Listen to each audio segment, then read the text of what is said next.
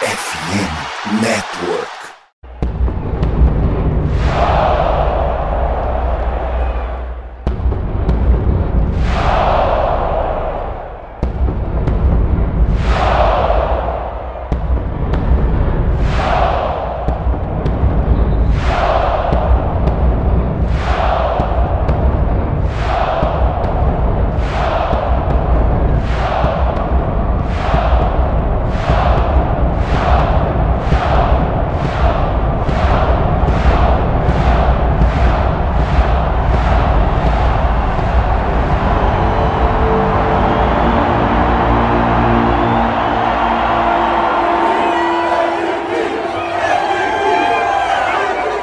Salve nação do Sangue Roxo, Central Vikings Brasil aqui. Eu sou o Chudes e está no ar mais um episódio do MVP, o seu Minnesota Vikings podcast. E como você já sabe, esse podcast faz parte da FN Network e você pode nos escutar a qualquer momento em todas as plataformas digitais. E aí, torcedor dos Vikings, já comprou os presentes de Natal desse ano? Ainda não? Então tem uma dica para você. Além do Natal, também está chegando os playoffs da NFL e da Copa da NBA. Então, nesse fim de ano, o melhor presente para quem você ama está na Sport América, a maior loja licenciada pela NFL no Brasil, com produtos de todos os 32 times e com vários produtos oficiais da NBA. A Sport América é o lugar perfeito para encontrar o presente de Natal para quem você ama. São camisetas, bonés, jerseys, acessórios, produtos exclusivos e importados. E o melhor de tudo, tem para todos os gostos e bolsos também.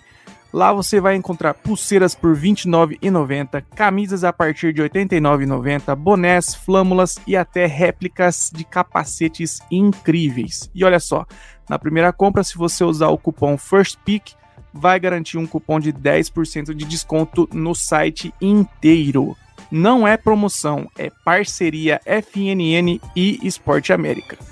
Na descrição aqui do, do, episódio tem o link da Esporte América, então não deixa para a última hora e vá garantir o presente de Natal de quem você ama agora. Somos parceiros também da maior casa brasileira de apostas, a BetTT, que toda semana tem super odds com mais chances de lucrar em jogos da NFL e do college faça já o seu cadastro pelo nosso link que está na descrição e você já vai garantir um bônus no seu primeiro depósito. Mas lembrando que é somente para maiores de 18 anos e se for jogar, jogue com responsabilidade. Por último, mas não menos importante, a nossa mais nova parceira, a Surfshark, oferece um serviço de VPN e segurança digital que vai te proteger de absolutamente tudo. E claro, para você aproveitar todas essas oportunidades, basta clicar nos links que estão na descrição deste episódio. Siga-nos em todas as redes sociais e apoie o nosso projeto Central Vikings Brasil. Então é isso, mais um episódio do MVP aqui para a gente falar de mais uma semana de Minnesota Vikings. Dessa vez com uma vitória, apesar de com muito sacrifício de não querer ganhar a partida, a gente conseguiu sair com a vitória né? Tava desenhando um placar ali bem, bem complicado, talvez um dos piores da história. E comigo hoje, novamente, como sempre, meu parceiro Risada para falar sobre essa partida e a partida contra os Bengals. Salve, Risada! Fala, meu parceiro Gabriel Churros. 3x0 é goleada, mano, porque a rapaziada tá reclamando. 3x0 é goleada, caralho. Mas eu não sei se, se a gente fica puto com a vitória ou fica feliz, né, mano? É foda. Até quando o Minnesota Vikings ganha, a gente fica bravo, né, mano? Incrível. Impressionante, né, mano? É, mano, não tem como. Até quando vence, vai ficar puta. Mas vamos aí mais uma vez. Falando de Minnesota Vikings aqui no MVP. É isso, como já adiantou meu parceiro Risado, placar elástico por 3 a 0 Se fosse um jogo de futebol, ainda tudo bem, né? Agora, futebol americano 3 a 0 Isso que ainda, né, até o final da partida tava, tava desenhando um 0 a 0 para prorrogação e 0 a 0 é foda no futebol americano, né? Então, assim, é... a última vez que teve um 0 a 0 no, na NFL foi lá em 1900 e bolinha, lá em 1940 e pouco. E só os Vikings para né, flertar com essa com esse placar. É claro que também do outro lado tinha o Raiders, né, que também parecia que estava querendo perder essa partida, porque os dois times, assim, foram bem abaixo. É... Ainda assim, eu vi a defesa dos Vikings jogando muito bem. E já a defesa do Raiders, eu acho que cumpriu um bom papel, mas eu não acho que foi algo assim super determinante para a partida. É, o, Max, o Max Crosby deu muito trabalho, né? Como sempre, um dos melhores jogadores da liga. Mas assim, cara, é, foi uma partida muito, muito difícil de assistir. Assim, cada minuto parecia que, pô, tava sofrendo penitência, tá ligado?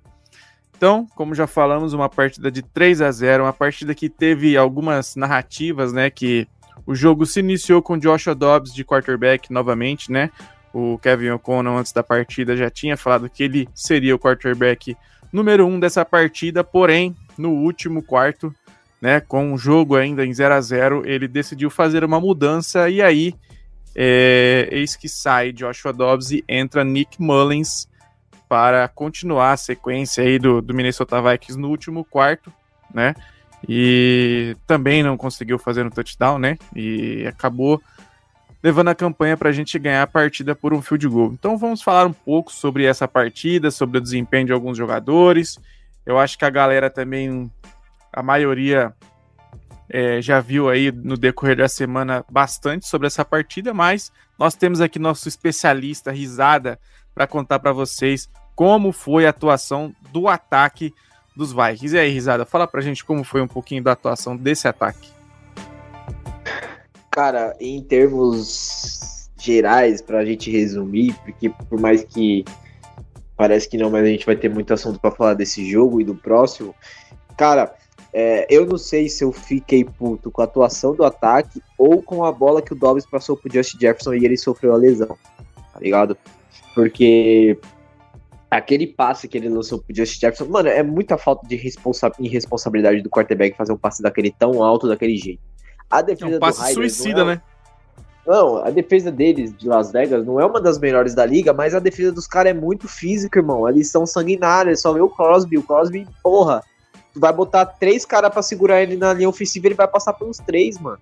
Crosby é sanguinário, mano. E a defesa do, do, Las Vegas Raiders, eles são assim, mano. Não é uma puta defesa, mas é uma defesa muito física, que chega junto, tá ligado?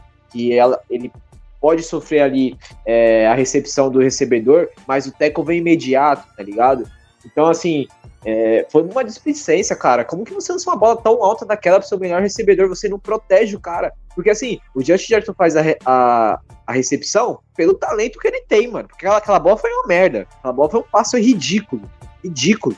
Nem se você colocasse um Tyrande ali, ele não ia pegar aquela bola sem dar um pulo, mano. O Justin Jefferson foi lá no segundo andar e fez a recepção e tomou uma paulada, mano. Você tem que proteger seu quarterback, cara. Você tem que proteger seu quarterback, tá ligado? Mas o modo geral, o ataque, cara, é foda, porque foi como eu falei na abertura. Até quando vence, a gente fica puto, mano. Porque, porra, a gente vai pegar, um, em tese, são dois times parecidos. Por quê? São dois times que iniciaram a temporada com seu quarterback titular. E eram dois times que tinham uma expectativa boa, querendo ou não, o Riders tinha uma expectativa boa de ter vitórias, tá ligado? Porque era o ano com o Jimmy Garoppolo, você tinha o Adams lá, o Crosby na defesa. Então, certa, certa forma, o Riders tinha uma expectativa boa. O Vikings tinha uma expectativa ainda maior que a do Riders, por ter vindo de uma temporada que foi campeão da divisão, campanha positiva em playoffs, tá ligado? E aí esses dois times perdem os seus quarterbacks ao decorrer da temporada. E aí eles vão jogar com o quarterback reserva. O do Vikings a, a situação é pior ainda, porque o, o, o Riders até fixou um cara, tá ligado? Até o momento é, é o que tá jogando. E o Vikings até os dois primeiros jogos tinha um nome e agora a gente já sabe mais quem vai ser o cara. Porque a atuação do Dobbs foi ridícula, mais uma vez. Eu acho que demonstrou o porquê ele é esse quarterback que não deu muito certo em outros times. Por mais que o tempo maior de amostragem que ele teve foi no Arizona. Ele teve poucos jogos nos, nos times que ele jogou, se eu não me engano, Steelers e Tennessee Titans. Bem pouca amostragem. Então, no, no, Arizona, o pouco que ele mostrava no Arizona era meio que animador. Por quê? Porque o Arizona é um time que não, porra, não pretendia nada na temporada, o Kyler Murray tinha machucado, tá ligado? E ele até tirava um pouco de leite de pedra daquele time. Então, quando ele vem pros Vikings, a gente pensa, porra, o Vikings tem uma estrutura, tem recebedores, tem, querendo ou não, um coordenador ofensivo bom, um head coach que não é um dos piores da liga, tá ligado? tem uma defesa muito boa, que a gente vai falar da defesa. Então, assim, criou uma expectativa de ter um tipo de quarterback dinâmico, pelo que ele trazia, de correr com a bola, de se movimentar no pocket, de passar em movimento. Mas quando esse jogo contra o Raiders, a gente viu a realidade, mano. Não tem como, tá ligado? É, é engraçado que naquele último MVP que eu gravei com você, você me perguntou quem eu acharia que seria o quarterback número 2, porque a gente ia ir pro bye, né?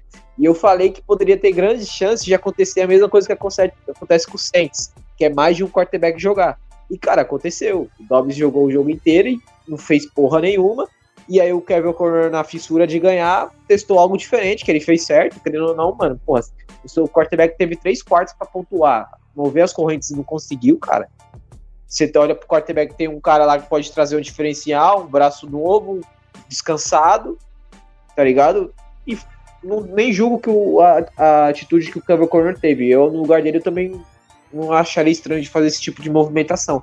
Mas em termos geral, foi uma atuação ridícula, cara. Ridícula. Justin Jefferson voltando, aí você cria uma expectativa boa, porque você tem um dos melhores recebedores, talvez o melhor recebedor da liga quando tá saudável, e aí o jogo não flui, o seu quarterback não consegue tirar nada disso, ele já mostrou que ele não é um bom passador, ele nem é um passador regular, cara, tá ligado?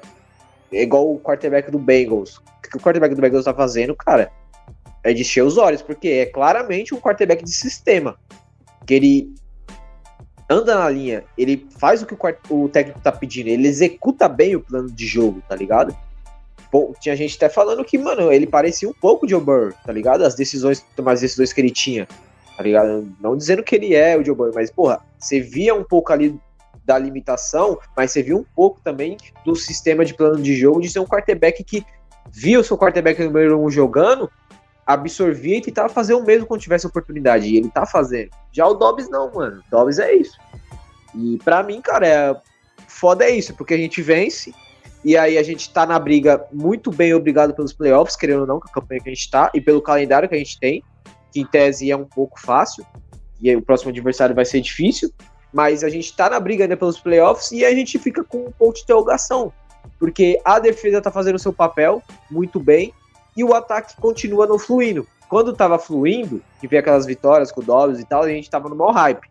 Mas aí veio aquelas derrotas, que foram derrotas não porque a gente não era o melhor time jogando, por incapacidade nossa mesmo. A todo momento contra o Broncos, a vitória tava no nosso colo, a gente não ganhou, tá ligado? Então, assim, os próximos jogos vai ter de confrontos de divisão. O Packers tá voando, o Lions, por mais que tá numa situação balançando ainda é o Lions, tá ligado? Então o ataque não demonstra nenhuma ênfase de melhora. E aí você tem a lesão do Josh Jackson de novo, saca? Então será que vale a pena continuar vencendo? Porque nessa altura do campeonato, o que, que vai acontecer? Nós vai perder o resto dos jogos, a gente vai ficar com uma campanha que vai nos dar uma escolha no draft que não vai estar no top 15, vai estar no mínimo no top 20, tá ligado? Porque sete vitórias já é algo expressivo para você cavar uma, uma escolha no top 15, top 10. Esquece, isso aí já foi. Então, o ataque mais uma vez decepciona, porque você ganha um jogo de 3 a 0 com o chute do, do nosso kicker, cara, é humilhante, é deprimente, tá ligado, mano? Então, o que eu quero dizer, em base no que aconteceu nesse jogo, você não tem uma expectativa boa para ir pros playoffs, cara. Você fica desanimado, porque, mano, você sabe que você vai pros playoffs, você não vai conseguir porra nenhuma, você não vai nem conseguir fazer uma brincadeira, porque playoffs é um jogo só, mano, tudo pode acontecer. Igual aconteceu contra o Giants e a gente, mano. A gente era muito favorito, a gente tinha o melhor time e a gente perdeu. No, na semana seguinte, o Giants foi surrado, tá ligado? Então, playoffs, tudo pode acontecer em um jogo. Mas vendo esse time do Minnesota Vikings, mano, nas, no setor de ataque, cara, desanimador, mano. O que a gente viu, porra, duas semanas sem jogar, treinando pra caralho. Você teve toda. Porra, o Dobbs também, pelo amor de Deus, mano. Duas semanas treinando, irmão. Você vê numa atuação dessa ridícula, cara. Sério, então. Cara, foi um jogo que quem ganhou foi quem não assistiu, mano. Saca? Perfeito. Quem ganhou, quem não assistiu, porque foi muito Mano, vindo de, de bye, velho. Isso que me deixa mais puto, tá ligado? Porque você vê os times que voltam de bye, os caras voltam voando, irmão. Volta metendo 20 pontos, o quarterback passando de 200 jardas, recebedor com mais de 100 jardas no jogo, tá ligado? A defesa pode ter problemas, mas o ataque vem voando, mano. E você pega o Riders, que, porra, o quarterback é número dois, é um cara que não ia ter resposta para o poder de fogo, tá ligado? Não é um cara que, por exemplo, o Bengals a gente vai enfrentar, que vai ser um quarterback que vai ter resposta para poder de fogo. É um time que você podia meter 20 pontos tranquilo e tomar 7, mano. Tá ligado? E não foi o que aconteceu, mano. É, eu, eu é de cabeça que eu tô lembrando de alguns pontos que você levantou. Primeiramente, eu queria falar sobre a questão da escolha do quarterback. É, a gente, semana após semana, vem criticando o, o O'Connell é, tanto nas escolhas, né, na chamada das jogadas. E assim, acho que você tocou um ponto interessante que foi que ele sim acertou em ter trocado o quarterback. Realmente é, merecia ter trocado, porque o, o Dobbs não estava demonstrando evolução durante a partida, não conseguiu mover as correntes. E talvez até poderia ter trocado no, até no intervalo, mas acho que ele ainda quis dar mais um quarto pro Dobbs para ele tentar fazer alguma coisa. Mas eu acho que a escolha do, do Mullins durante a partida e entrar no lugar do Dobbs, eu acho que foi assertiva. Ele já entrou é, conectando alguns passes mais rápido, já querendo jogar o time para frente. Por mais que a gente vê que ele não é um quarterback que tem força no braço, que ele tem também um pouquinho de dificuldade, o que é normal porque ele não é um quarterback titular, é um quarterback reserva, né? Mas é o que eu falei no, no último MVP também, que algumas pessoas até é, deram a criticada, mas, cara, o Nick Mullins, que foi o que eu falei no, no passado, ele é o quarterback hoje do nosso time que mais se assemelha ao estilo de jogo do Kirk Cousins, que é o, o, o, o estilo de jogo que os jogadores estão acostumados, que é um, um, um, quarterback que fica no pocket e, cara, ele vai fazer os passes ali o, o mais rápido possível. Não vai querer ficar rondando no pocket, tentando ir para frente, para trás, não. Tanto é que o Nick Mullins pegava a bola e ele já procurava o primeiro recebedor para fazer o passe. É... Lógico, como eu falei, ele é um quarterback reserva, então ele vai ter dificuldades, vai ter limitações durante a partida, mas acho que hoje é... ele será é, a escolha certa aí para pro, os Vikings. Já anunciaram também, o Kevin O'Connor já anunciou que o quarterback contra os Bengals será o Nick Mullins. Resta saber se o Jaren Hall vai ser o quarterback 2 agora, porque muita gente colocava expectativa no Jaren Hall por ser um calouro, é, por questão de futuro, né, para tentar desenvolver o, moleque, mas assim, o Nick Mullins é um cara que está na desde a temporada passada, então ele já conhece o playbook. É, o Dobbs só jogou de titular porque o Jaren Hall machucou durante a partida e o Nick Mullins estava machucado. Então, assim, a, é, a ideia inicial sempre foi o Nick Mullins ser o reserva do, do Kirk Cousins. É que aí tudo aconteceu que o, o, imediato seria o Jaren Hall e ele começou jogando e machucou. O Nick Mullins estava já machucado e aí só sobrou o Dobbs e aí foi que ele conseguiu fazer aqueles milagres lá e foi ganhando mais um pouco de tempo de jogo mas no fim das contas, a, a primeira escolha após Cousins sempre foi o Nick Mullins é, no time. Então a gente provavelmente vai ver o Nick Mullins até o fim da temporada, a não ser que ele tenha também é, uma produção desastrosa, e aí vai sobrar pro Jaren Hall tentar é, operar um milagre novamente, mas acho que tudo indica que vai ser o Nick Mullins daqui para frente. E é o que a comissão acredita também que seja a melhor opção para conseguir chegar aos offs, né? Porque, como o Risada falou, esse time, apesar de tudo, ainda tem tranquilamente chances de playoffs. E, e, cara, os times querem vencer, jogadores querem vencer. A gente sabe, como torcedor, a gente quer sempre pique alta, quer pegar os melhores jogadores no draft. Por a gente, a temporada já tinha ido para por água abaixo com a lesão do Cousins e do Jefferson. Se fosse por nós, a gente queria pique no top 10 aí, focar pro futuro, mas a gente sabe também que não é assim que funciona na NFL e eles vão tentar ganhar todos os jogos. É, um outro ponto que o Risada falou sobre o quarterback do Bengals, por exemplo, que é o Jake Browning, né? É, ele é um cara que foi draftado pelos Vikings. Ele não foi escolhido, né, no draft, mas é um cara que foi free agent, né? Ele sobrou, acabou o draft, ele não foi escolhido por ninguém. Os Vikings pegou ele, ficou um tempinho aqui, agora tá fazendo um bom papel de, de quarterback reserva lá no Bengals, como o, o, o Rizada falou, distribui bem a bola, é, tem bons recebedores, né? Porque os Bengals têm um dos melhores corpos de recebedores da liga, então é, é um perigo, porque por mais que o quarterback tenha dificuldade, é, quando você tem um recebedor muito bom, ele facilita o trabalho, né? Então é, era o que a gente esperava com o Dobbs porque com TJ, TJ Hawkinson, é, o Edson, Justin Jefferson, a gente esperava que o trabalho fosse mais fácil, mas foi pelo contrário. E acabou em um dos passes ali, como a gente já citou, passes perigosos, tanto para o Hawkinson, para o Jefferson, que acabou saindo machucado. E aí eu vou até falar um pouquinho dessas lesões e aí a gente já parte para a defesa, tá risado. Então, assim, é, a gente teve algumas baixas nessa partida.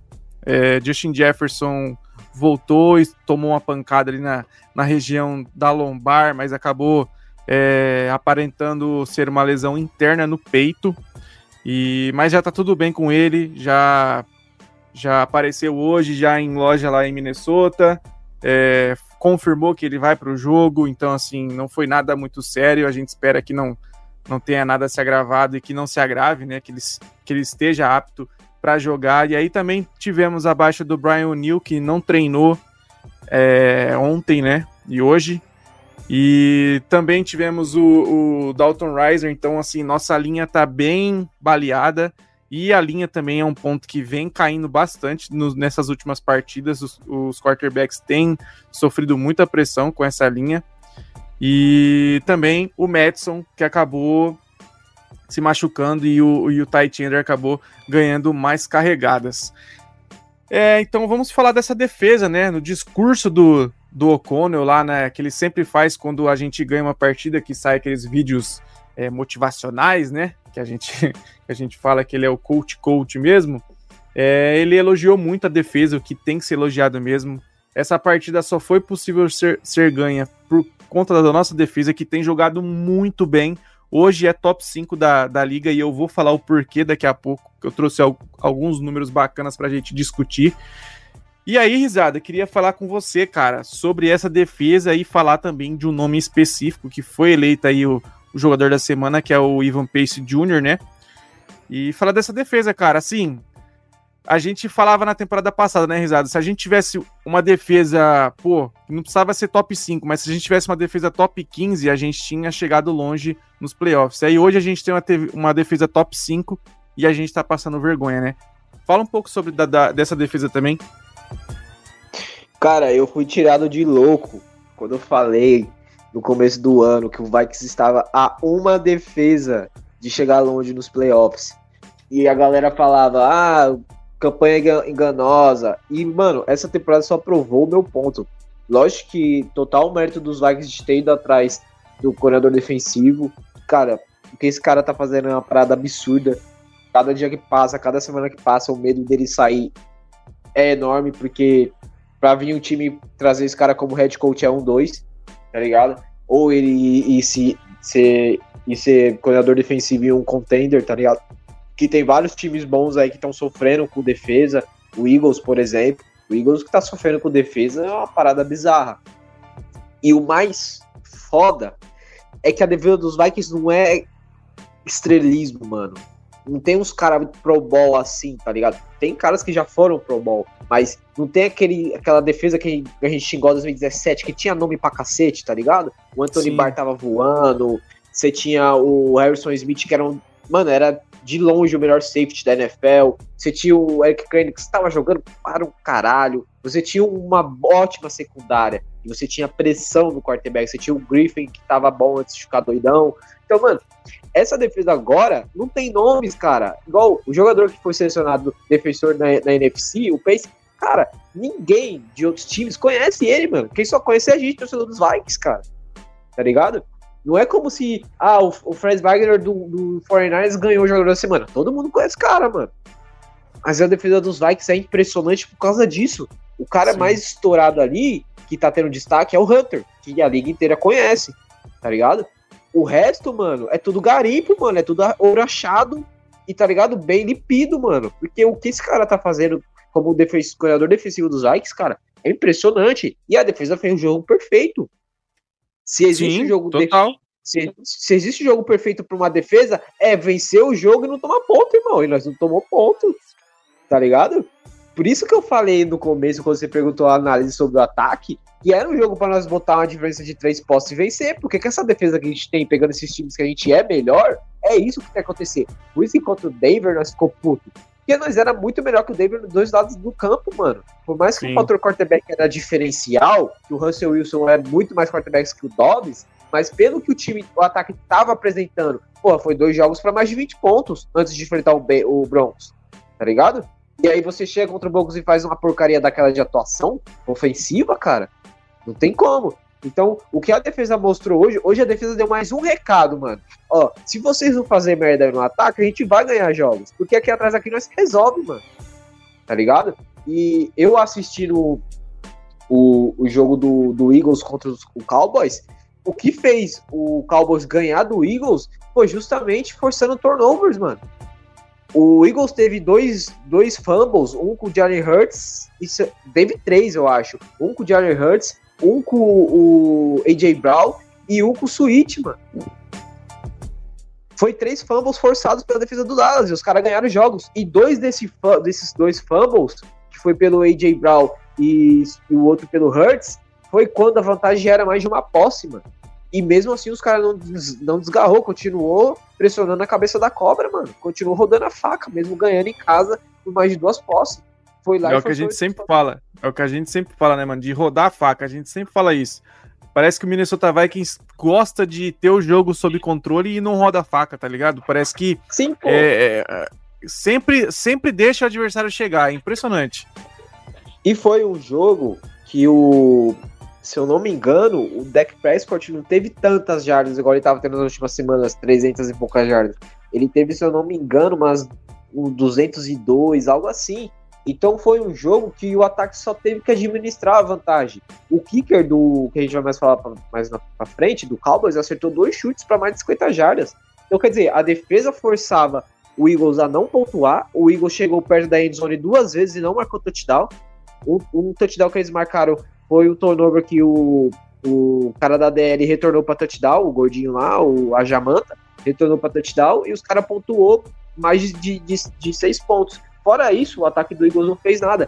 Então, mano, defesas ganham grandes jogos. E a dos Vikings tá virando isso. Ela tá virando uma defesa que você, se o ataque não dá uma engrenada de primeira ou de segunda, você pode contar com ela, tá ligado? Que era o que não acontecia na última temporada. Se o ataque não via bem, eu já ficava preocupado.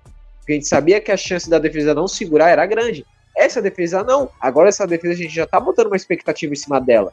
Se essa defesa na próxima semana tomar mais de 20 pontos, a gente vai achar estranho, irmão. Porque ela se tornou uma defesa foda pra caralho, que tem que tomar menos de 20 pontos todo jogo. Então, assim, é rasgar elogios, mano. É dar soco e ponto de faca. Todo MVP fala da defesa. Porque é só elogio, cara. Lógico que vai ter jogo que vai dar uma oscilada, é normal, mano. Nenhuma defesa na NFL consegue fazer uma temporada perfeita, mano. Tem seus altos e baixos.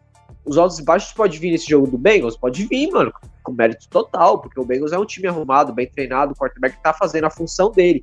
Mas essa defesa já mostra que ela é uma defesa que vai ganhar jogos pra gente. Só que o ataque não se acerta, mano. E aí vem a lesão do Josh Jefferson, a gente não sabe o que vai acontecer. Aí a gente tem essa incógnita de quarterback que você disse que agora confirmou que é o Mullins. Vamos ver como o Mullins vai se sair. Porque o que foi demonstrado nesses últimos jogos do Vikings, que a gente não precisa ter um quarterback no momento extraordinário, tá ligado? Lógico que chegou nos playoffs, o bagulho muda. Lógico que pra vencer o Lions e o Bengals a gente vai precisar de algo mais do quarterback. Mas esses últimos jogos aí, Broncos, tá ligado? Esse agora contra o Riders, cara, mostrou que se fosse um cara quarterback fazendo um arroz com feijão, movendo as correntes, levando o time na endzone, a gente tinha ganhado com maior tranquilidade. Por quê? Porque a defesa criou essa situação, mano. Ô, Risada, defesa... que é um, um exemplo melhor, cara, que a galera ama falar, que é o Case Keenum. O cara nunca foi um quarterback excelente, o cara fazia o arroz com feijão e levou a gente a pra final de tá conferência, vendo. entendeu? É, agora a galera tá vendo por que a gente fala tanto do Case Keenum, mano. O Case Keenum nunca foi um quarterback extraordinário, tanto que ele não tá mais na liga hoje, quer dizer, não é mais titular. Mas assim, o Case Keenum fazia feijão, até mais que o feijão com arroz. O Kyle Rudolph com o Case Keenum teve 10 touchdowns na temporada, irmão. Sim, tá ligado? Sim. Então, assim, era uma boa L, era uma defesa elite? Era. Tinha um grupo de servidores foda, tinha. Mas, cara, Case Keenum, a gente tá vendo agora que não é tão simples, né? Foi fazer o feijão com arroz. Exato. A gente tem, entendeu? Então, assim, para finalizar, para não estender muito, o, a, a, defesa tá dando, tá criando essa situação pro ataque poder ter o preparo de acertar, tá ligado? Ah, não engrenou na primeira campanha. Vem a defesa e segura. Um. Vamos lá, pior dos cenários. Vem o ataque de novo. A defesa tá dando, criando situação pro ataque se acertar. Só que não dá, cara. Esse jogo contra o Bengals, por exemplo, que a gente vai falar, não vai dar pra fazer igual o Ryder, mano. Porque agora a gente tá numa posição, igual eu falei, o ruim da vitória é isso. Porque não é como se a gente estivesse apresentando um excelente futebol americano sem Kirk Cousins.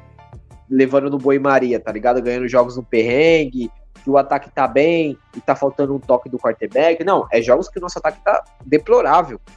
E aí você. Não, fica, nova, o, o, a porra do KJ Osborne de novo, cara, com, com drop. Ele te, eu contei acho que uns 3, é, 4 drops nessa partida, cara. É bizarro, assim, como tudo dá errado. É impressionante. E aí você não fica tão animado pros playoffs, né, mano? Porque, porra, a situação do time não é boa para ano que vem, a gente não sabe o que vai acontecer. Então, cada vez que cada vez que a gente ganha, se a gente tivesse ganhando demonstrando um futebol americano agradável, mano, beleza. Mas a gente tá ganhando, mano. Caralho, tio, 3 a 0 mano. Sério? 3 quartos sem pontuar, irmão. Então você fica aquele. Porra, mano, tá desanimador, tá ligado? Mas, finalizando, mano, a defesa tá criando a situação. Se a gente tá aqui até agora, é por causa da defesa. Então, só para contextualizar e a gente ir para a parte das estatísticas que eu falei que eu trouxe, né? Então, assim, para vocês terem uma noção de como a defesa está sendo extraordinária e como ela foi nessa partida, a defesa segurou é, os Raiders para 171 jardas de passe e apenas 56 jardas corridas, sendo que os caras têm o Josh Jacobs, que apesar de estar tá tendo uma temporada em baixa, é um dos melhores running backs da liga. Então, assim, Cara, a atuação da defesa tá sendo fenomenal. É, como a gente falou, destaque para o Ivan Pace Jr., que ganhou aí o, o, jogador da NFC né, da semana. O cara terminou a partida com 13 tackles, ele é, teve um sec, teve interceptação, é, defendeu o passe. Então, assim, é um cara que é, veio desse draft, mas também não foi draftado, né? Acabou ali a rodada do draft, ele sobrou e os Vikings acabou pegando ele. Ele era um dos melhores ranqueados é, que sobraram, né? Que não foi draftado. É um cara que na, no college ganhou prêmios, cara assim, sensacional, só que ele não foi draftado justamente por causa da altura dele, porque o linebacker geralmente é um cara muito grande, perto de 1,90, 1,88 e jogadores fortes, e ele é totalmente ao contrário, ele é baixinho, ele tem mais ou menos ali 1,75, é um cara que apesar da altura é muito forte e muito rápido. Então, assim, foi justamente um achado, como o Risada falou, e na mão do Brian Flores, todo mundo nessa defesa tá melhorando. O Metelo está tendo uma temporada sensacional. O Ken Bynum, que a gente criticava muito na temporada passada, essa temporada tá jogando fino da bola, talvez um dos melhores da liga jogando hoje. E lógico, né? Como já falou o Daniel Hunter, Harrison Smith, apesar de estar tá um pouquinho apagado, é, a gente sempre vê ele em campo fazendo boas jogadas. Então, assim, essa defesa tá sensacional com o Brian Flores. Então, assim, risada, para você ter uma noção, eu trouxe alguns dados do, da temporada passada a gente comparar com essa, para a gente ver o que realmente está acontecendo, se a gente conseguiu é, melhorar, se a gente conseguiu é, ser pior em alguns dados. É, tem bastante stats, eu vou tentar passar rapidamente por todas, e aí o que a gente achar pertinente, a gente comenta sobre. É, a única coisa que eu deixei aqui, até um asterisco para eu poder falar, não sei se você sabia, Risado, mas essa foi a primeira vez na história do Minnesota Vikings que a gente teve quatro quarterbacks diferentes na temporada. Então a gente teve Kirk Cousins, depois Jaren Hall, depois o Dobbs e o Mullins. Então, assim, é, para um time ainda estar tá com sete vitórias na temporada, né, com chance de playoffs, tendo trocado quatro vezes de quarterback, é assim, é, tem que. É como você falou, né? eu não sei se eu fico puto ou se eu fico feliz, né? Que é uma, uma coisa meio, meio louca.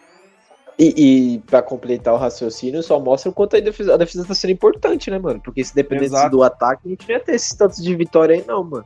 Porque Exato. esse jogo contra o, o, Riders trouxe uma luz para nós, né, tio, enxergar que o Dobbs realmente não dá, tá ligado? É, era uma aposta, eu até falei no último MVP que eu participei que eu queria ver esse time saudável com ele jogando para a gente ter uma, uma visão final sobre o que é o quarterback Joshua Dobbs. E foi decepcionante. Então, porra, é foda, né, mano? Mesmo tudo isso acontecendo, o mundo caindo lá em Minnesota, a gente tá 7-5, mano. Exato. Tá ligado? É, é, é foda. É, é tipo, é, é, parece que esse. Não dizendo que esse ano a gente ia pro Super Bowl, tá ligado? Mas, mano, esse era o ano pra gente convencer, tá ligado? Vencendo, tá ligado? E chegar forte nos playoffs, que era o principal. Chegar forte na primeira semana de playoffs, mano. Esse era o principal. Porque eu paro pra ver o jogo do Lions, o Lions tá perdido na defesa. O Jared Goff tá espalhando farofa todo o jogo. O Packers começou a reação agora no final do ano. Então imagina se a gente não tivesse tido aquele começo de temporada ridículo, se o Kirk não tivesse machucado e a defesa desse jeito, porra, a gente poderia estar liderando a divisão, tá ligado? Tranquilamente. E, tá falando de playoffs sem ficar fazendo cálculo e, e matemática, tá ligado? Exato. É, então eu vou passar aqui as stats, Zé. É, se você achar que deve comentar sobre, você pode me interromper que eu paro, tá? Porque tem bastante stat, mas eu acho que é importante a gente fazer esse levantamento para a gente ter noção do que mudou da temporada passada para essa. Até porque tem muitos números aqui que a gente vai estar tá melhor essa temporada, mas vale lembrar que a temporada passada a gente terminou com apenas é, quatro derrotas, né? Então, é assim, tem que entender também que stats não é tudo. Mas vamos lá. É, no ataque, ó, para vocês terem noção, na temporada passada, a gente terminou a temporada em sétimo melhor em jardas totais, ou seja, nosso ataque foi o sétimo melhor em jardas. E nessa temporada a gente está sendo o décimo segundo melhor. Então já teve uma, uma boa queda aí, né? Muito por conta também do Kirk Cousins, que esse número tá lá em cima. Quer falar alguma coisa, Isaac? Ah, tinha uma coisa, se tinha uma coisa que o Kirk Cousins fazia bem é botar os números de jardas, né, mano? Sim, sim. É, então, e muito, e muito da gente estar tá em 12 essa temporada é pelos números do Kirk Cousins enquanto estava saudável, né? Porque depois que trocou o quarterback, assim, esses números, é, na hora que acabar a temporada, vão cair bastante. O Kirk Cousins em jardas é igual o Steph Curry com bola de 3. Tipo assim, ele tem 10 jogos seguidos, ele abre 30 bolas de 3 de vantagem do segundo colocado, aí ele tem uma lesão que fica fora por 6 jogos, e aí volta nessa. Depois desses 6 jogos, ele continua liderando em bola de 3. É tipo o tá ligado? Ele mete as suas jardas lá. Não importa quantos jogos o Dobbs vai jogar, o Kirk vai continuar sendo o líder em jardas. Exato. É, então, assim, é, em jardas também, né? Que, logicamente, a média por jogo, a gente teve uma, uma média de. Teve a sexta melhor média, que foi 263 jardas por partida em jardas de passe, né? E nessa temporada a gente tá com um pouquinho abaixo, 246,3 é um pouquinho mais, mais abaixo, mas ainda é uma boa média. Só que o que me preocupa bastante, cara, é que ainda não acabou a temporada. Mas, ó, para você ter noção, é, na temporada passada a gente acabou em sétimo em time que mais marcou pontos. A gente marcou 424 pontos, tinha uma média de 24,9 por partida. Nessa temporada a gente é o 12 pior time, porque a gente marcou apenas 266 pontos, tendo uma média de 20,5. Aí a gente pega essa essa rodada aí que fez apenas três pontos, já vai jogar a média mais para baixo ainda, né? É, é bizarro. É, vamos partir aqui para questão de número de sacks, né? A galera sempre fala, ah, mas o Kirk Cousins sofria muito sec, apanhava muito. Então, ó, na temporada passada a gente foi o oitavo time que mais sofreu sacks, então foram 47 sacks sofridos. Essa temporada já tá bem abaixo, a gente é o 16 time que mais sofreu sacks, então é, tivemos 32 aí, ainda assim foi bastante, né? Mas tá ali na média, assim, não é nada muito surreal. É, Agora é, que quem... começa. Pra uma torcida que vivia chorando de linha ofensiva, esse número tá ótimo, né, mano? Sim, já melhorou bastante. Do que a gente estava em vista, melhorou muito. É, agora a interceptação. Na temporada passada a gente teve 15 interceptações. Nessa temporada, a temporada nem acabou ainda e a gente já teve 10. E assim, né? É, essa temporada aí, o que a gente. Já é, já é, nem é, é na conta do Kirkland, né? Porque só o Dobbs e o jogo teve quatro, né? Quatro, exato. exato. É, uma, uma coisa que. Ainda falando de turnovers, né? O que a gente teve de fumble essa temporada, cara, foi bizarro. Porque, ó, a temporada passada a gente teve. sofreu 14 fumbles e a gente perdeu 9 desses 14. Essa temporada, como eu falei novamente, a temporada nem acabou ainda, a gente teve 15 fumbles e perdeu 12, ou seja, já foi mais do que a temporada passada. No começo da, da temporada a gente, porra, tinha fumble todo jogo. Assim, a gente teve quatro jogos seguidos com dois, três fumbles, era bizarro. Sim, é... e a gente, o Risada falou agora há pouco sobre o jogo do, do Cowboys e do Eagles, cara. Você tem que forçar turnover para você ganhar a partida, ainda mais quando você encontra, uh, enfrenta grandes adversários, né? É, vamos lá, para mais algumas. Não, é, só para completar esse, esse raciocínio seu de turnovers, é, principalmente jogo grande, né, mano?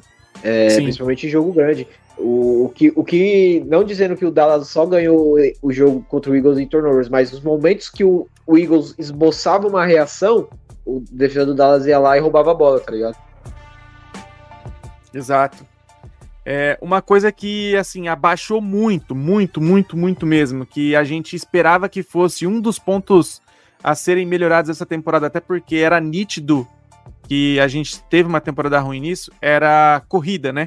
Só que, cara, com o Dalvin Cook, a galera criticava muito o Dalvin Cook, né? Mas você vê a diferença que é em questão de produção. Mesmo a gente falando que o Dalvin Cook teve o pior ano da carreira, que a gente não conseguia correr com a bola, assim, a gente teve o nono melhor número de touchdown de corrida, a gente teve 18 touchdown de corrida. Essa temporada a gente teve míseros 5 touchdown, touchdown de corrida. Assim, é o terceiro pior time da liga. A gente basicamente chega na, na, na red zone ali e os times já sabem que a gente vai passar a bola porque a gente não consegue fazer um touchdown correndo. É bizarro. Sem contar que a nossa corrida mais longa essa temporada foi 31 jardas. Então, assim, não é nada você fala excepcional, alguma aquela big play. É só a gente só corre para 3, 4 jardas, 5 jardas e quando consegue uma jardinha, um, uma corrida um pouquinho mais longa, não é algo tão expressivo. Então é, é, complicado também. É, e a gente tem que falar também, né, que um ponto que a gente tocou muito durante essa temporada, que o jogo corrido é arroz e feijão do Vikings pelo fato do quarterback número 1, um, que o Elker Kansas, ser um dos melhores em play action, né, mano? Então, ter esses números era bem, bem preocupante. Porque, por mais que a gente criticava o Dalvin Cook, mas, mano, sempre rolava excelentes play action quando o Dalvin Cook estava em campo, pelo fato que ele conseguia algumas janelas, né? A gente reclamava muito que o Dalvin Cook sofria fumbles, mas ele era um cara. Porra, o irmão dele jogando é quase ele. É mesmo, era o, o irmão dele jogando no Bills é o, é o Dalvin Cook no auge. Porque ele lê muito as telas, ele tem uma leitura muito boa, ele é muito rápido, desviando. E era a mesma coisa do Dalvin Cook aqui. O Dalvin Cook tinha os seus pontos de interrogações, mas é como você falou, quando você traz outro running back que não tá acostumado com a responsabilidade, mano, os números já diminuem. Sim. Agora, uma das coisas que a gente tem que falar também, e que tá se repetindo nessa temporada, na temporada passada a gente terminou a temporada como o oitavo time que menos cometeu faltas, a gente cometeu 88 faltas, e hoje a gente, no ataque isso, né? É, hoje é a gente é o segundo melhor ataque que cometeu menos faltas, né? Então, assim, a gente cometeu 63 faltas. A gente sabe também como. É, você acabou de falar, né? Jogadas importantes, jogadas cruciais da partida. A gente vê que o jogo tá sofrido, tá difícil. Às vezes você consegue uma conversão de terceira descida, aí tem falta da, da linha, né? Uma segurada ou é, um false start. Então, assim, faltas também, cara, acabam com as campanhas. Então, assim, hoje a gente tem um time bem disciplinado no ataque e a gente é o segundo time que menos cometeu faltas. É, e acho que isso também dá uma, dá uma elogiada no Carol Corner, porque querendo ou não, isso aí é mão de um planejamento. Porque é, o que acontece? A gente sempre estava acostumado nos últimos anos a trocar o head coach direto, né, mano? A gente trocou a saída do Zimmer, veio outro, e aí agora a gente trocou de novo, e aí agora é o que nós está tendo continuidade. Então, querendo ou não, essa, esse desenvolvimento para ser uma, uma defesa é, que não comete tantas faltas é pela continuidade do trabalho, de você ter uma forma de trabalhar, não de você ficar trocando head coach ou coordenador ofensivo direto. Exato, exato. Acho que é uma consistência. Eu vejo bastante gente já criticando, querendo mandar embora o Kevin O'Connor, mas, gente, é um processo. É, é nítido a mudança que teve na transição do Zimmer pro, pro O'Connor. O vestiário é, melhorou, o ambiente melhorou, a cultura vencedora melhorou. A gente, pô, ele chegou e já teve 13 vitórias. Deu no, no, na temporada de estreia dele, ele, ele nem era head coach, foi o primeiro ano de head coach dele. Então, assim, é lógico que o Minnesota Vikings não é uma escola, ele não tá aqui para aprender, né? Mas é consequência ele evoluir. Então, assim, tem que ter paciência e ainda assim, mesmo que ele tivesse tendo esse, é, estando aqui para evoluir, cara, ele já demonstrou bo é, boas perspectivas. Ele não tá fazendo um trabalho ruim, muito pelo contrário, o trabalho dele é questionável sim, ele comete erros sim, a gente critica ele semana após semana, mas ele também tem muito muitos méritos pelo, pelo que vem fazendo. É, e aí agora dois pontos aqui do ataque para fechar o ataque já, que é a conversão de terceira descida e conversão de quarta descida. Então, na temporada passada, é, em quarta descida a gente era o 11 primeiro pior time. A gente teve apenas 47,4% das vezes a gente conseguiu converter a quarta descida. Então foram é, nove vezes a gente conseguiu de 19 tentados e aí, essa temporada a gente é o segundo melhor, ou seja, a gente está sendo mais agressivo na quarta descida e está conseguindo converter a quarta descida. Então, a gente tentou 22 vezes e conseguiu 15, o que é um número bem impressionante. É, 68% das vezes a gente conseguiu. Então, assim, é, quarta descida a gente sempre fica naquela, né? Pô, será que vale a pena você arriscar?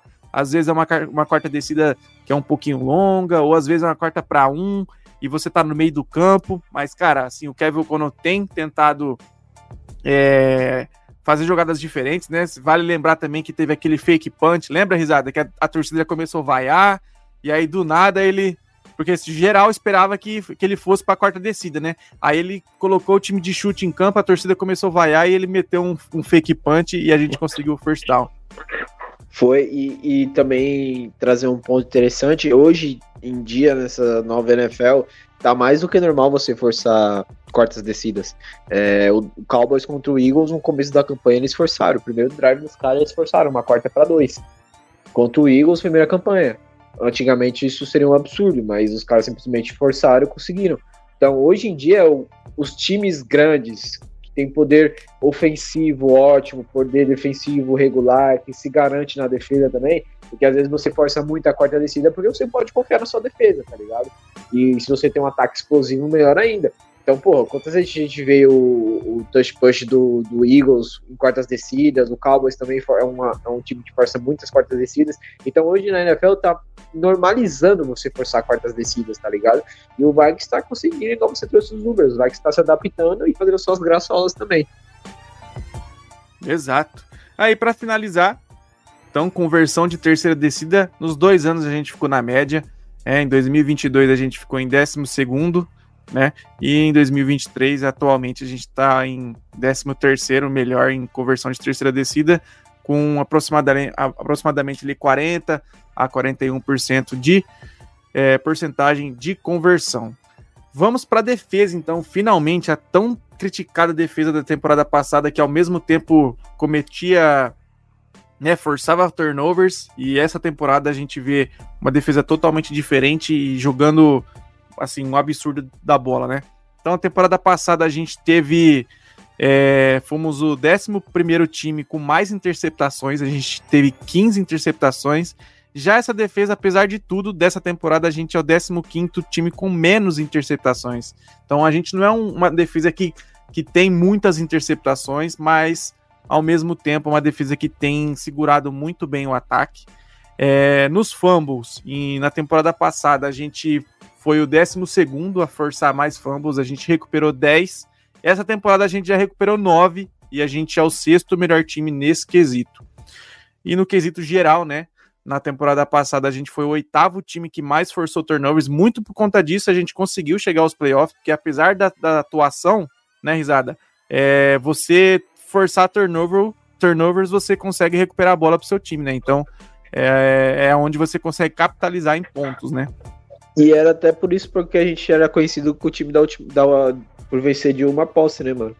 Exato. Porque a maioria dessas 11 vitórias era a defesa que a gente pontuava e a defesa segurava, impedia a gente tomar um touchdown que poderia virar o jogo ou empatar pro adversário. Exato, exatamente. E, e é assim, como eu falei, na temporada passada a gente teve 25 turnovers. É, nessa temporada a gente já tem 19, então é um número bem próximo. A temporada ainda não acabou, faltam alguns jogos. Então é, pode ser que a gente até chegue ou ultrapasse esses números. É... Questão de fumbles também. Fumbles a gente teve. Forçou oito, né? Como eu falei.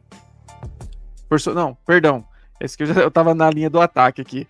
É... Em questão de jardas. Na temporada passada, a gente foi o segundo pior time que mais cedeu jardas. O primeiro foi os Lions. Então, assim, a gente foi o time que mais cedeu jardas. A gente brincava que qualquer quarterback contra a gente virava, virava MVP. A gente apanhou até do Mac Jones na temporada passada, para vocês terem noção. Então, é, naquela temporada, cara, foi bizarro. Todo mundo conseguia é, marcar pontos contra a gente, conseguia colocar 300 jardas é, contra a gente. A gente foi o segundo pior time nessa temporada. A gente é o décimo melhor time em questão de jardas. Então, como eu falei, tá se desenhando uma defesa top 5 aí. E, e, ainda tem mais alguns quesitos que provam que essa defesa é top 5. Então, como eu falei, é, a gente melhorou também no quesito da defesa. Na temporada passada, a gente foi o 13 terceiro time que mais cedeu jardas de, de corrida. Então, a corrida a gente apanhava bastante também para defender. E nessa temporada a gente é o quinto melhor time que defende corrida. Então a gente saiu ali de uma das piores para literalmente uma top 5. Questão de, de pontos, a gente reverteu totalmente, porque a gente era o quinto pior e hoje a gente é o quinto melhor. A gente sofre pouquíssimos pontos. É uma defesa que, como o Risada falou, segura no máximo para um field goal ali, quase não toma touchdown, porque a defesa tem jogado muito bem. E aí, cara, tem a questão de faltas também. A gente tá bem ruim na questão de faltas. Essa temporada a gente é o terceiro pior time em, em, faltas na defesa. A gente cometeu 91 faltas. Então, o que a gente elogiou no ataque também tem que citar a defesa, porque assim, essa questão das faltas eu interpreto da, da seguinte maneira: a, de, a defesa do Brian Flores é muito agressiva. Então, quando você toma a iniciativa de ser agressivo, você também se põe ao risco de cometer faltas, né? Então, ao mesmo tempo que essa defesa está sendo muito agressiva, ainda assim tá tendo bastante faltas. E aí, para a gente fechar, né, a defesa segurando em terceiras e quartas descidas. Então, a gente era a terceira pior defesa em quarta descida na temporada passada e hoje a gente é o oposto. A gente é a segunda melhor defesa em quarta, de, em quarta descida. A gente para o ataque adversário 68% das vezes. E em terceiras descidas, a gente é o décimo melhor. Nessa temporada, a gente para o ataque adversário 40% das vezes.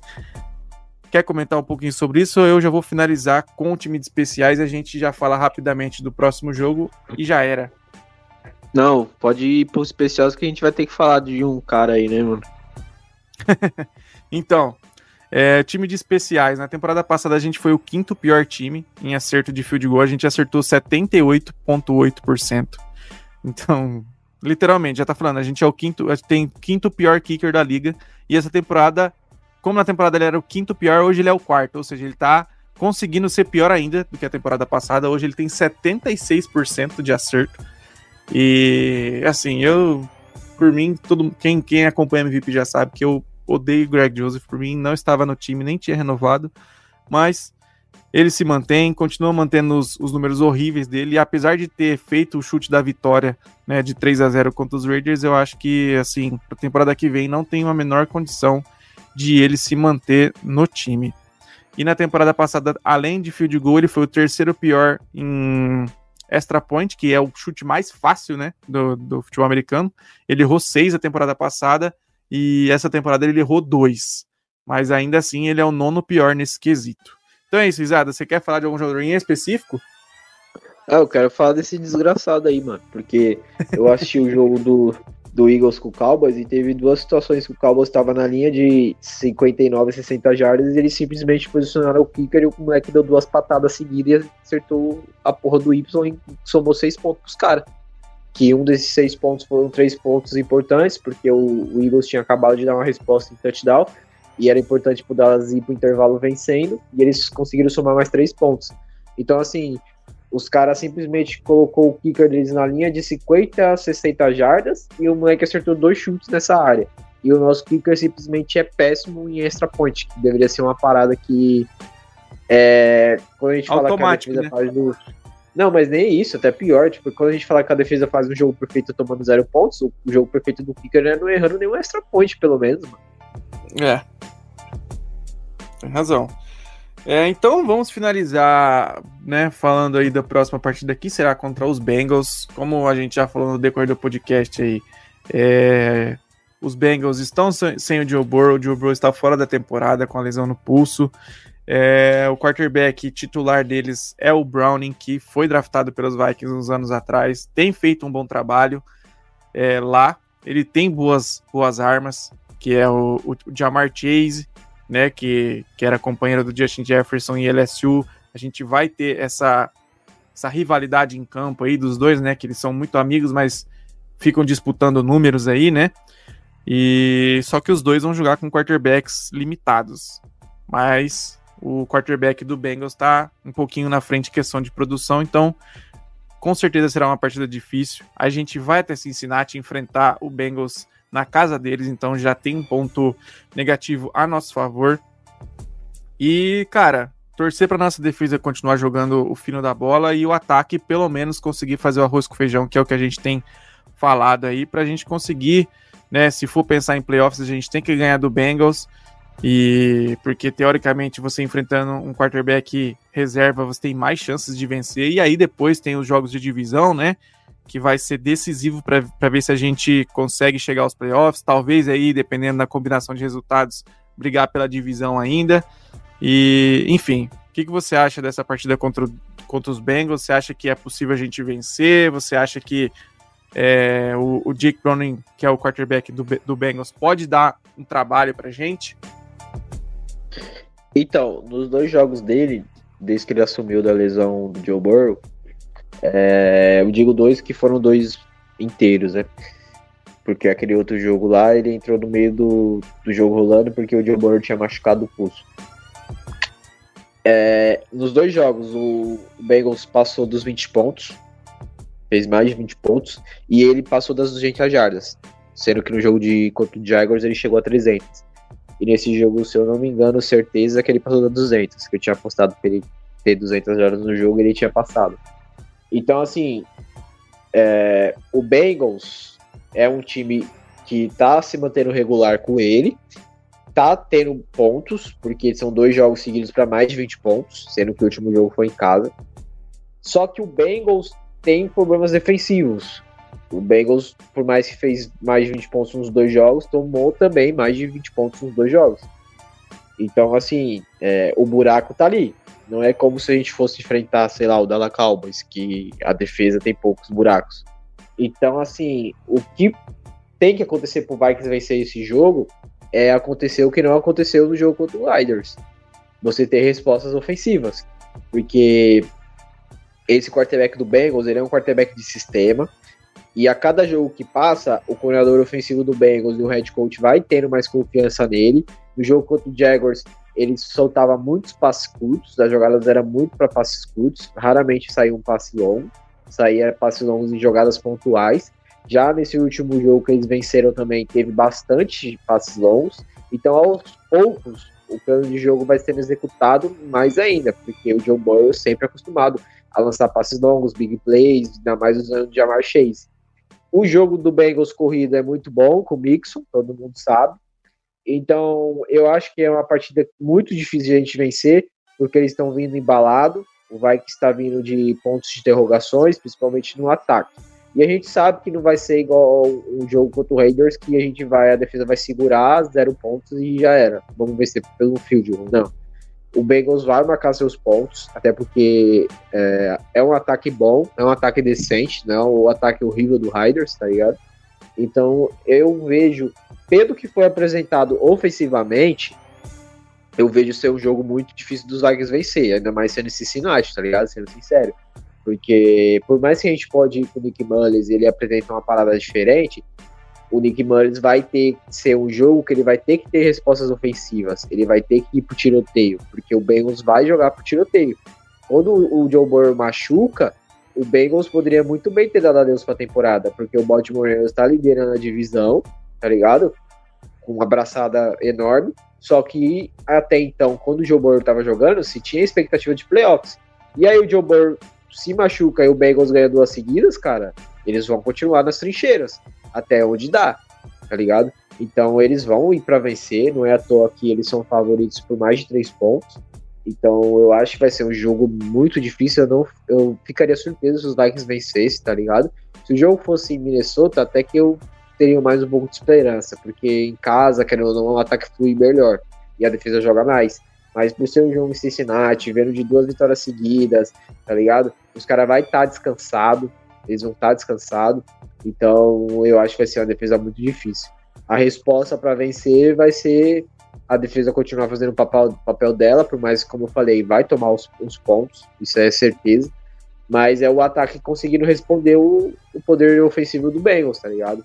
Vai ter umas falhas, eles não vão conseguir conectar todo o drive, mas uma bola ou outra eles vão conseguir chegar na endzone e marcar o touchdown, porque é inevitável, tá ligado? Ainda mais o jogo fora de casa. Então, se o Vikings conseguir ter um ataque produtivo que chegue em endzone, mano, pode fazer uma graçola aí e aí levar o jogo pro último quarto, tendo chance de vitória, vencendo por uma posse ou perdendo por uma posse, tendo a bola do jogo e etc. E aí só Deus sabe o que acontece. Mas no resumo total, para mim vai ser um jogo bem difícil a gente vencer, cara, porque os caras estão embalados e a gente tá no processo de ataque. Se a gente demonstrou esse nível de futebol americano depois de duas semanas descansando, mano. Então a expectativa é bem baixa pra esse jogo aí contra o Bengals, pra ser sincero. É isso, meu mano, risada. E para finalizar, a, a, notícia que já, já estava circulando aí na, nas últimas, nos últimos dias, vamos dizer assim, né? Mas que foi confirmado hoje. Teremos NFL no Brasil em 2024. É... Na onde? Na onde? Na onde? Então, então, então. o Risada fica maluco, parceira. Na casa do Risada o jogo. Lá na Neoquímica Arena vulgo Arena Impressora. É isso mesmo, Isada? Arena Impressora? Teu rabinho peludo. da Neoquímica Arena, Arena do Corinthians, tá, rapaziada? É... Vou, vou tentar dar uma breve explicação aí, o porquê que foi escolhido lá. Eu vi muita gente comentando, por que não foi na Maracanã? Por que não foi no Castelão, no Mineirão? Gente, é, para quem acompanha a NFL, sabe que a NFL é mais que um jogo, é um evento. Os caras fazem toda uma estrutura pré-jogo com, pô, com shows, com churrasco, com festa, com lojas, tudo ao redor do estádio.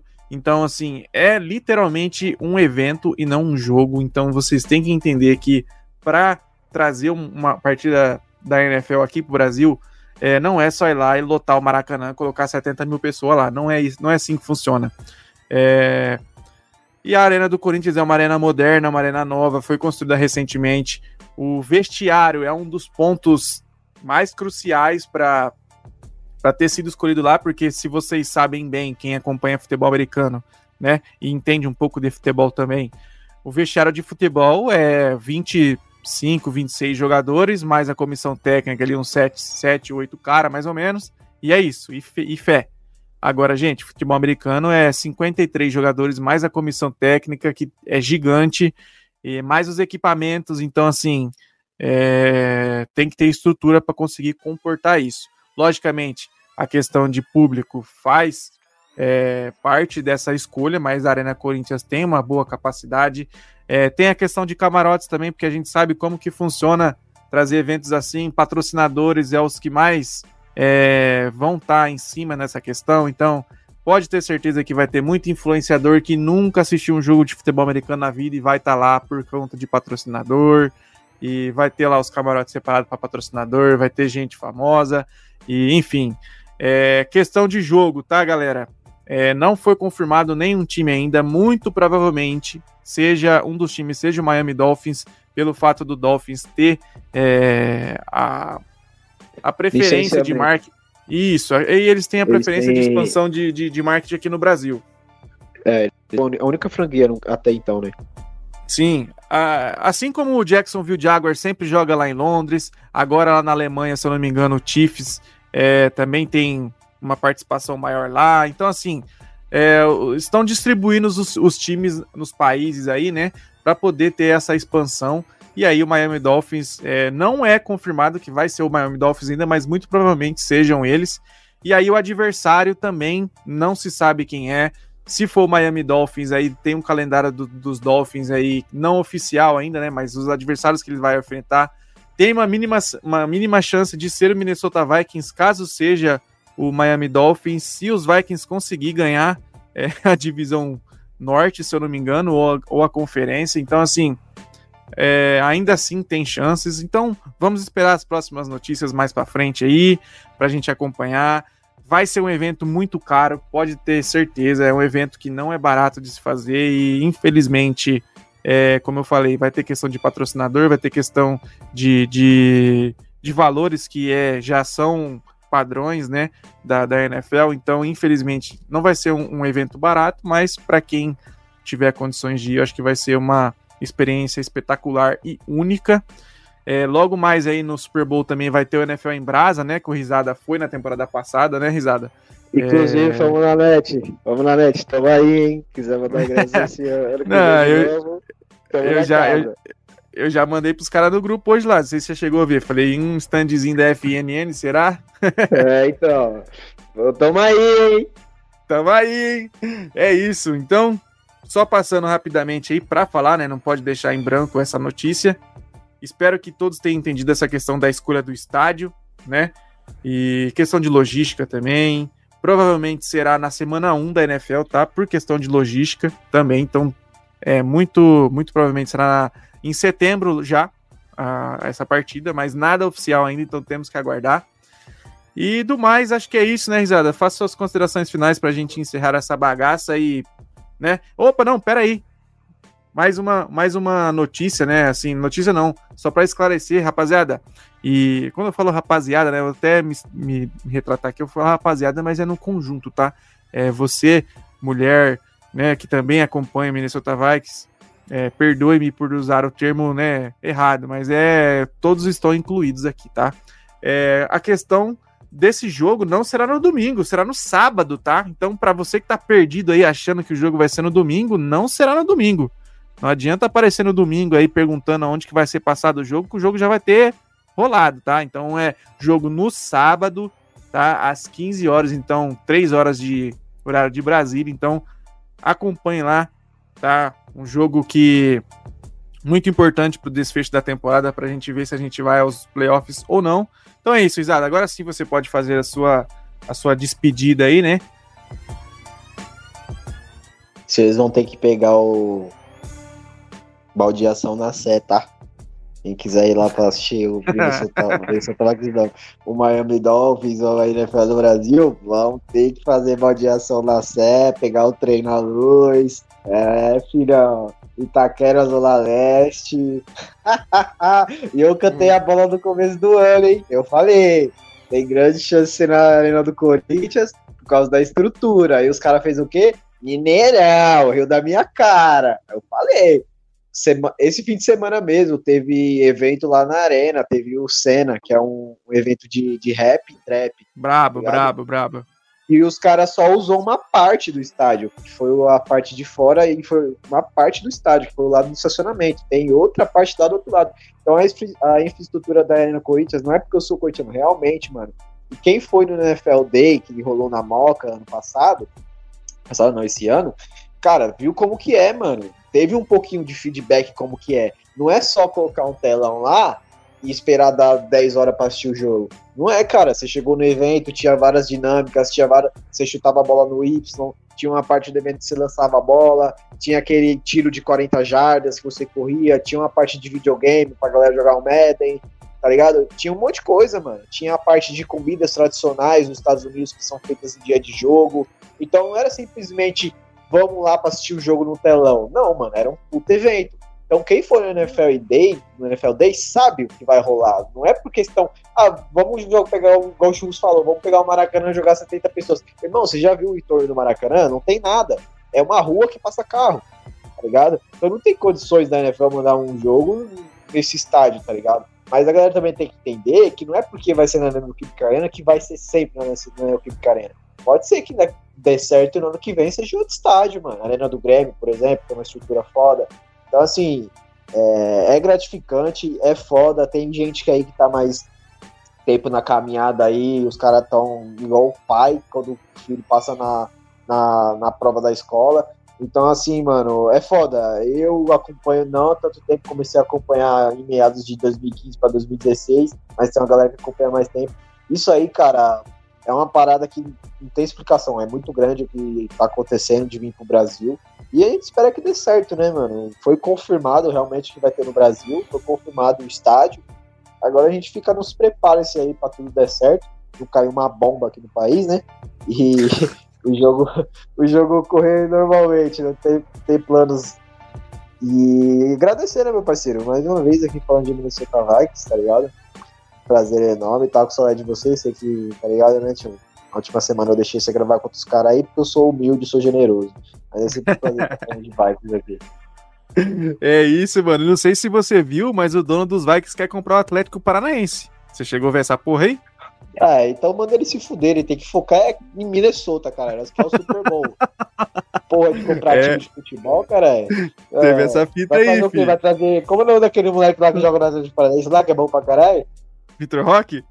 É, vai trazer o Vitor Roque pra ser quarterback, porra? Não, o Vitor, o Vitor Roque hoje jogaria muito melhor que o, que o Greg Joseph. Você coloca o Vitor Roque lá, ah, ele acerta os 60 já. Você ele lá do outro lado lá da Edson lá, cara, chuta essa porra dessa bola oval aí, cara. Ele ia jogar o bagulho lá no cara. É isso. Então é isso, minha galera. Espero vocês aí, né, na próxima semana. Vai ter live ainda pré-jogo, né? A gente tá, tendo, tá fazendo aí a, a live pré-jogo lá no nosso canal do YouTube pra gente falar um pouquinho aí no chat com a galera. Né, o Alan e o Ace que estão fazendo, então colhem no chat lá, a gente vai divulgar nos grupos. E esperamos vocês na próxima semana que dê tudo certo, a gente consiga sair com essa vitória, né? Para quem ainda só em playoffs, porque, né? O draft já foi pro zaralho também. A gente, nessa altura do campeonato, como a Isada falou, esquece. A gente não pega mais top 10, top 15 no draft, não. Então, agora que seja pra... cabeça, é, agora vamos pra cima. Se foda. Nem que a nossa defesa carregue nós nas costas. É isso. Até a próxima. Skol.